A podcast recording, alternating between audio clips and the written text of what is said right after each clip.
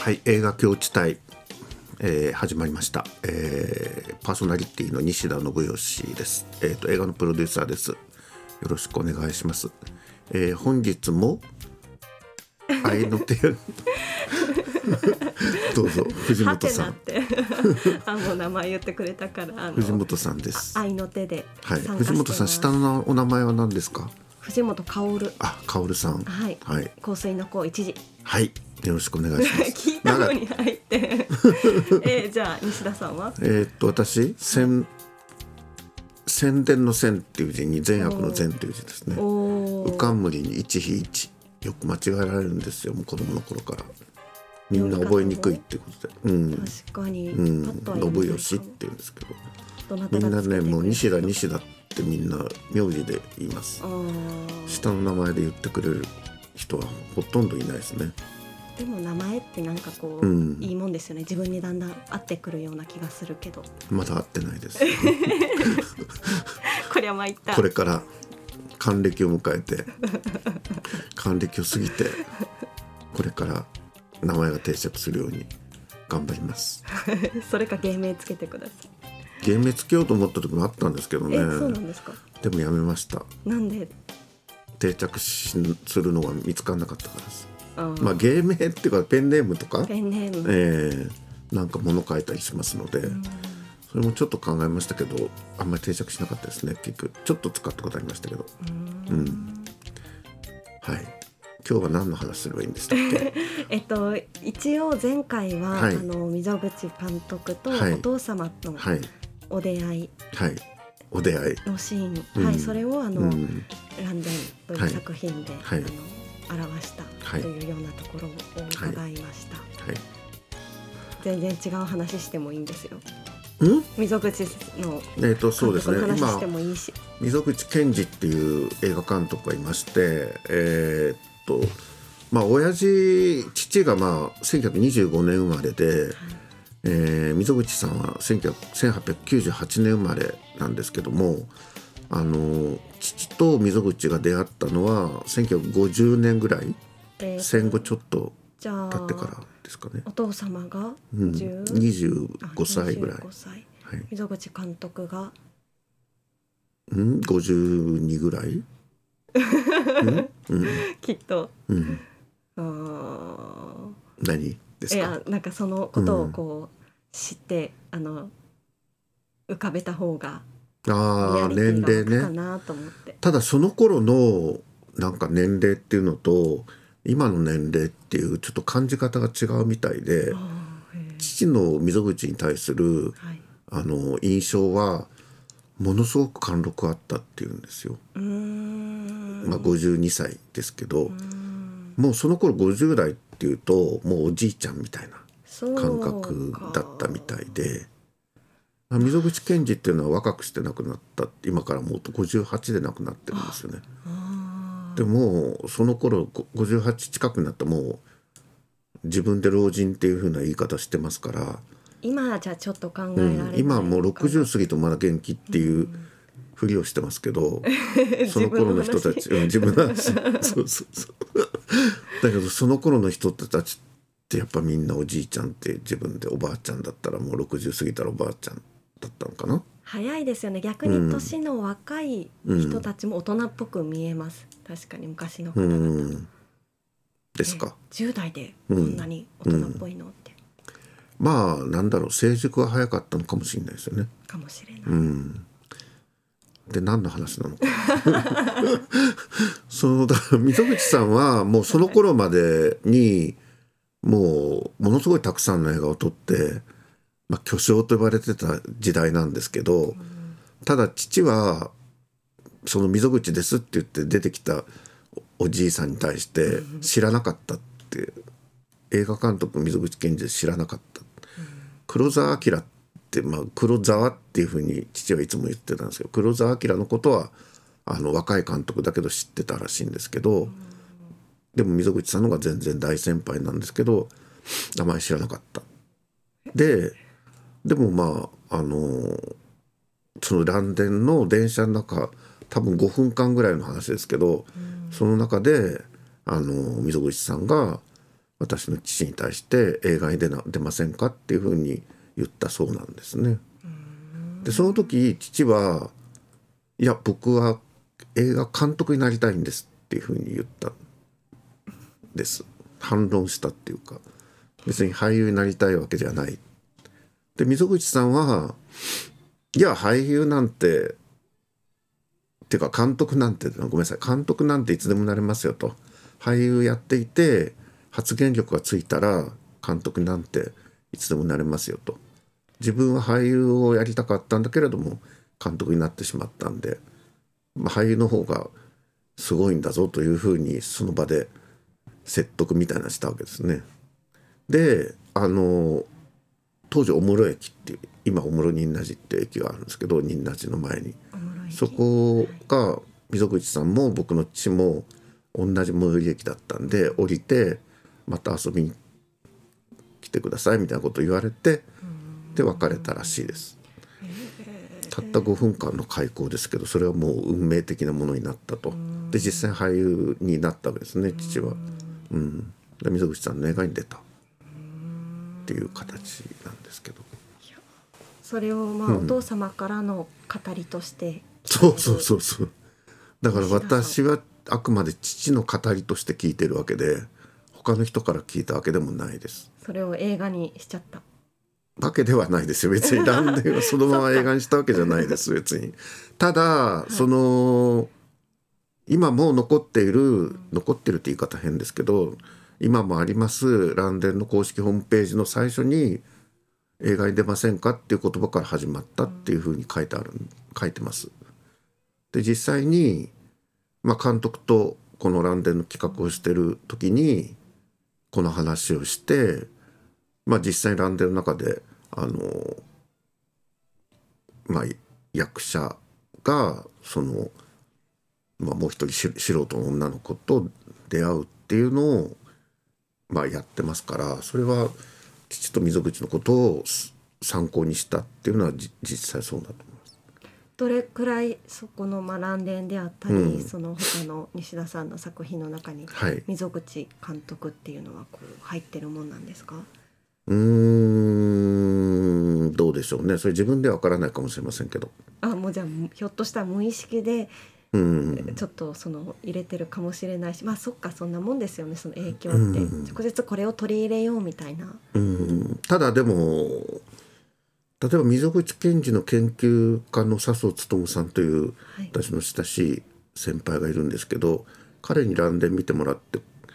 溝口を感じたみたいですああ幻想性みたいなことですかね幻想性この前うのん一個前のはい回でも出てきましたワードですけれども、ありましたねえっと幻想性についてもう一回まあ、溝口健二自身が、えー、と自分の映画についてありうべからざることをありうべくように描くのが自分の映画であるつまりリアルじゃないものをリアルに描くっていう言い方だと思うんですけど一方で小津安二郎彼の溝口さんの、まあ、同時代の友人なんですけど小津に関してありうありうべくものをありうべくように描くリアルなものをリアルに描く。描くで溝口が言うには自分の作ってるものの方が難しいというふうに思われるかもしれないけれども、小津君の方は難しいことをやってるっていうふうに言っていましてそれについてはどう思うんですか西田さんそれはそのちょっと解説的なことを言うと、はい溝口さんは小津のことについてはやっぱりいみみんなが知ってるようなうんあのものをはみんな知ってることなんで例えば食卓のことであるとか家族のことであるとか、あー日常生活、うん、知ってるものを描くっていうことははい難しいんだぞとそれをそれを人々に分からせるのは難しいんであるとそう言われてみるうとんそうですね、溝口が作ってるような皆さんが知らないようなことを描く方がああそうかっていうふうにみんな思うようなものであるっていうことを言ってるんだと思うんですけどまあ一種の謙遜だとも思い思いますけどね。こうまあ、溝口監督の作品を見たことがない人にも分かるような形でうんとおっしゃっていただくと、かもしれませんた例えばどんな映画でああどうだかいらうといころが一番まあ端的に言うと「月物語」という映画がありましてこの映画はまあ幻想についての映画っていうかあの最初から最後まであのこれが本当にリアルな話なのか幻想的な幽霊の話なのかっていうのが分からないように作られてる映画でふわふわふわふわずっとカメラワークも含めていってるような映画なんですけどでもそれ難しい映画じゃなくて最近のそうですねそのレビューとか見てても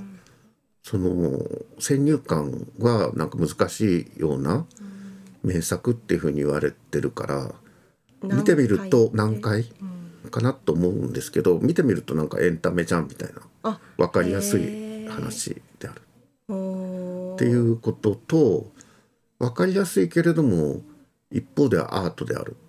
エンタメであるとともにアートであるっていう映画のように「右月物語」を思えるようです。なんかこう新しい言葉で語られますねアートとかこう、うん、今のだからそういうふうに書いてる人いるからです。いやあエンタメでアート。へえ、うん西田さんはそれを幻想っていう言葉で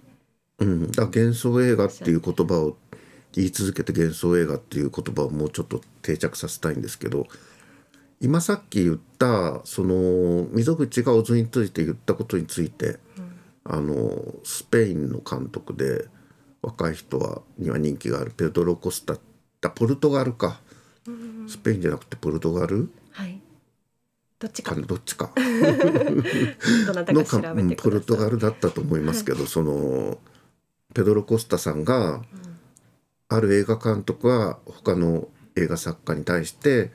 あの語った最も偉大な言葉であるっていうふうに言ってます。これは本に書いてあるんですけど、大体その二つに対別できるんですかねそのアリウ・ベカラザムうのアリウまあ、だからのありうべからざるものをありうべからざるように描くっていうのはあるかもしれないけどそれはわけわかんない話ですよね。まあでもとっちらかっちゃうからよくわからないですよ。やっぱりリアルに描くっていうのは基本的に映画の世界では普通なんだと思うんですよ。リアルじゃないからこそリアルじゃ、うん、そうそうリアルじゃないものを描くのかリアルなものを描くのかってそういう意味ではその2つは対別するものなのかもしれませんね言われるようにそしあるいは他にもあるのかもしれないですけど、アリウうん、べくものをありうべからずあれこれ言いましたっけ、ありうべくものをありうべからざるように描くっていうのもあるとは思うんですけどあるとは思いますけどそれが面白いかどうかっていう問 題ありうべからざるように描くっていうのは難しいですよねあの本当にそれ映画としてちゃんと成立してるのってことになると思うよあのサイケデリックで表現される映画とかはどうなんあでりすかうべからざるように描いてるの かなうーんどうでしょうねでも映画ってでもあの見て、ある程度そのどんなにそのサイケデリックな映画であったとしてもどこかでこう、まあ、劇映画っていう意味ではストーリーラインがある程度あるのが普通だと思うのであーストーリーがある以上こうやっぱりわつかめるものがあうる、んそれが普通だと思うんですよねだからありうべくものになっていくんじゃないですかうわーこれなんか言葉の解釈も踏まえてなんかいろんなどうです見か方がねで きるそうう、んドキュメンタリーだと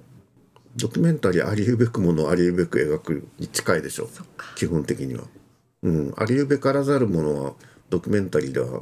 まあ、普通はありえないんじゃないですか、そっか、うん、全でも実際は違うと思いますけどねええ実際どういうことははいありうべからざるものをあのある程度ドキュメンタリーで描いてると思いますやっぱり普通にないことを作ってるところは多いと思うからですけどまあどちらかというとやっぱありうべくものが普通はドキュメンタリーっていうふうに言われてるもんなのでまあどちらかというとオズ的なものがドキュメンタリーだと2つに分けると思いますけどねうん西田さんがはい描きたいはいものはありう、まべからざるものありべくように描くでしょうけどでもその2つっていうのは完全な対立なのかどうかっていうのがああそっってどっちもあり得ると思ってますけどねそれは本当に溝口の方便だったような気もするん ですよその場での、うん聞かれたから聞かれたから聞かれれたわけじゃなくって自分で言ったんですよねなんか対談の時に。小津安二郎の、えー、と戸田家の兄弟だと思いますけどのなんか合併会に出てその場で溝口が喋ったことです。彼のはこうだう自分のはこうんだうんうん面白いと思うんですけどね。うんただそれを翻訳されて日本語で喋ったことをスペイン語かポルトガル語でしに翻訳されて、まあ、ペドロ・コスタさんが「ああなるほど」と思った、まあ、あれ英語かフランス語か分かんないですけどそれを読んだわけですよね面白いですよね西田さんのなんかはいこれは西田さんの自己紹介会パート2はいでもあると思うのでちょっとはい西田さんの映何画ですか作品についても聞きたいけど 渋い顔して る自分の作品について聞く何をですかえタイトル喋るのあのえ僕だからまだそんなに言うほどの作品作ってないですよえじゃあこれからのお話これからこれからはいいろいろありますよね作りたいものって言える範囲で例えば大学生の時から作りたかったはい企画もあります、えーうん、作りたかったって言っいたのやは作りたいです今も作りたい今も作うん、りたい、今も作りたいでその後作りたいと思って原作両方とも原作ありますけど、その後えっと大学生の時作りたいと思ってて今も作りたいものは夏目漱石の短編です、えーそれは夏目漱石のその短編を読んでこれを映像化したいってなったってことですかうん、その前に、あのいわゆるヨーロッパのアーサー王物っていうのはあって、朝を物語アーサー王物の映画で「エクスカリバー」というジョン・ブアマンっていう監督の映画があるんですけどそれに感化されて日本でアーサー王物の映画っていうのはあり得るかどうかっていうのを考えててうんそしたら夏目漱石が本当にアーサー王物の短編を書いてたのあそうなんですか、うんそうなんですよ。そこがカイロコっていうそしたら日本人でも作れるそのきっかけがあるっていうふうに思ったんです。やっぱその海外のうんものだと日本では作りづらいんですか、そもそもそのまま朝を物語、うん、だから実際に夏目漱石は本当に日本人が出てくる話じゃなくてヨーロッパ人が活躍する短編なので本当に映画にする場合は向こうで撮らなきゃいけないからだから大変なんですよ。あーはい、ある程度そのジャパンライズっていうのかうな、っんていうでも一見そういうジャパナジャパンナイズされてるものではないんですけどただ漱石の個人的なあのー思いと彼の考えによって組み立てられた物語なのであくまで漱石作品なんですよね。文体も漱石ってことですよね。うん、まあ初期の漱石ちうんょっとなんか微文帳の微文帳もうちょっと後になってくるともう少し分かりやすい分それなんですけどあーもうあのなんか急急かな急あの古典文学的なあの文章なのですごく読みにくいですけど、まあ、短編なんですけどね、あーはいまあ、それがまず映画化したかったっていうので卒卒業論文にそのことを書いたんですけど本当はその卒論の時にシナリオも一緒に提出するよっていうふうに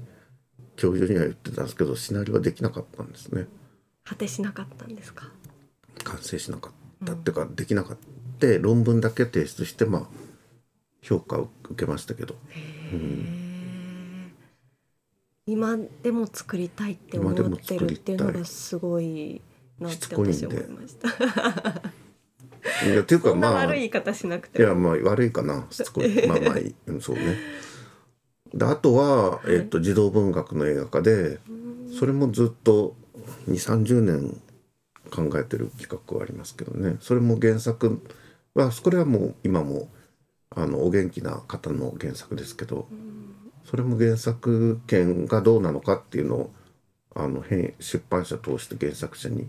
お話はしたんですけどそれもシナリオにしていいよって言われたんですけどそれもシナリオ書けなかったんですよ書けないんですよ今だにどっちも書けてない。そうか、うんあの自分で作りたいと思ったら作れるわけじゃないんですねやっぱし作ってはる方が原作の場合はあってまあ、それもそうですけど、やっぱお金がないと作れどなうい。かねかお金がまず大事うん、第一かな。その後でも、今ちょうどね、あの、原作者と、はいあの、テレビドラマの脚色のこととか問題になってますけど、うんそれに近いものはないことはないですよね。どのどの原作においてもそのどうなのってどういうふうに映画化されるのかっていうのはいつも議論すされることであってで今言ってたみたいな2つの企画は自分のとにとっても原作ものですけどどういうわけかあの僕が今まで作ってるプロデュースしてる映画に関しては原作ものほとんどないんですよ。えー珍しいことなんですかそれは多分日本では珍しい。原作がないってことはもう最初から映画化の形うで、んだオリジナルっていうことですね映画のためのオリジナルのシナリオで今度夏に撮影するのもオリジナルシナリオおですーどんなやつかあ言笑えってる範囲で まああの京都にある介護施設の話ですどこのどこ の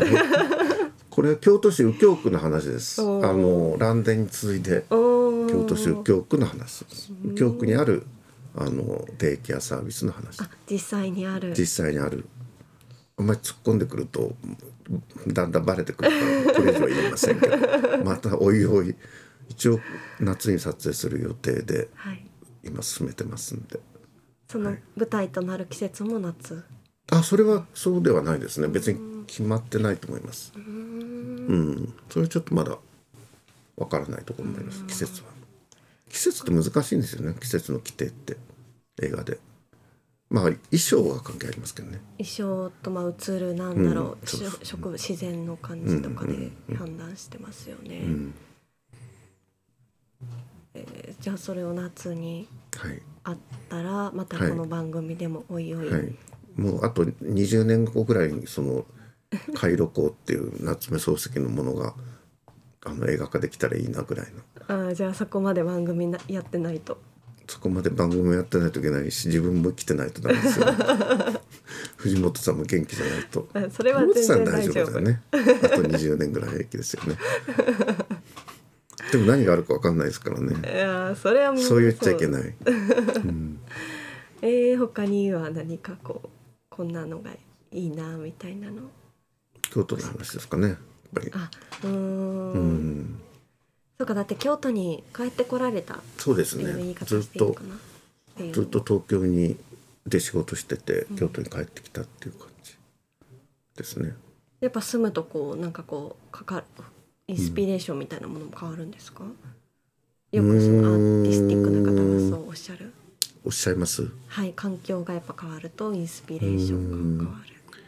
まあ、インスピレーションっていうほどプロデューサーの仕事って言えないですけどね多分そんな偉そうなもんじゃないと思いますけどね。うん、まあ人とか仕事とかうんまあが具体的に変わらはりますよね、うんきっとそういうところでの変化も、まあ京都は風情があるんですけど、一方でちょっと窮屈な窮屈なところもあって、うん、どうしても東京に比べると間口は狭くなりますよね。ああ、うんやっぱり人間の数が圧倒的少なくって、まあ、正直その映画関係マスコミ関係の人はすごく少ないですよね、そんなに違うんですか京都と違いますね関西と東京で違うってこと関東でうん東京と他の地域の違いですかあもうねじゃあ東京にすごくうんもう東京にもう集集中し中しているすぎてるぐらい集中してますあーなんでっていうぐらい集中してて、まあ、最近ちょっと東京にもあのでも仕事するようにあの部屋借りて仕事してますけど、はいやっぱりそういう京都と東京を行き来することによって、あのできることがまた増えてくるっていうのは感じます。うん人との交流であるとかですかねまず一つはしでも会社に関してももう東京の方が圧倒的に多いわけでで本当は文化庁が京都に来てあそうですそれが移転っていうのはもっと大きなきっかけになるんではないかという期待があったんですけど今のところ、まあ、正直果たされてないそれをあんまり考えてる人はいない特に東京の人で考えてる人は多分ほとんどいないと思うんですよ。京都プにラス来にら考えれた方は当然そらうん、僕来られはたすわごけだくから、うん、僕はすごく感じなんかあるんじゃないかという期待感があったんですけど、まあ、ほとんどないですよね現状として。土曜にどっかで水面下であればいいですけど今のところ感じないです。うん、だってもう東京京都を文化首都にするっていうふうにはい言ってる話もあって私はそれは賛成なんですけど。あのイタリアのローマにおけるフィレンフィレンツェっていうちょっと分かりにくくなった遠くなっちゃった京都から東京と京都っていうのは東京が首都で京都が文化首都文化的な街であるっていうもう一つの首都であるっていうそういう考え方ですね。はい、わかりにくいですかね。 それはいいと思うけどの先が聞きたかったえ言ったのにーもう時間がないんあで嘘嘘ありま すよその先はまた次 回そのち先っょっとて伸ばしてその先だからまあそう溝口さんの話をすると、はい溝口さんはあの東京の人なんですよ。うーんで彼は、東京うん、東京育ち育ちなんですけど関東大震災をきっかけに京都っていうか関西の方に移ってこられたんですね。でそこででも発見があったっていうことなので、まあ、僕もちょっと自分をなぞらえたいぐらいですけどよ同じ頃に谷崎潤一郎という大作家いますけど彼もやっぱり東京の人なんですけど関東大震災を機に関西の方に移られた。でそこで2人ともなんですけど日本文化に目覚めたっていう。じゃあなんか京都ってか関西にその文化を、に目覚めさせる何かがそうですねだからそれは伝統があるからでしょ、そうかとそれがでも谷崎にしても溝口にしてもその日本文化っていうものを世界に通じさせるものっていうのを関東大震災を機に京都関西に移ったことで目覚めてそれをまあ世界に広めたとも言えるわけだから花開いたとも言えるわけです。まあ、文化って一口に言っても幅広いけどうんだから文学もそうだし美術絵画もそうだしあら芸能歌舞伎とか文楽とかもそうですよねいろんな伝統工芸品もそうですね。まあ、溝口さんはその自分の映画を世界に出すっていうのは初期の頃から考えた人なんですけどそれはその日本文化に目覚めたことによって成し遂げられたと言っていいと思いますのでまず「月物語」を見ていただいて皆さんぜひ見てくださいまずやっぱり入門編として。次回はどんなお話ししてくださるんですかもうそれは藤本さん にお任せします4月だからなん か4月桜の話オープニングトークそれでいきましょうかじゃあそうですね桜の話か外歩きましたかとかうんそうありがとうございましとかはいでは本日はこのたあ辺りがでとうございました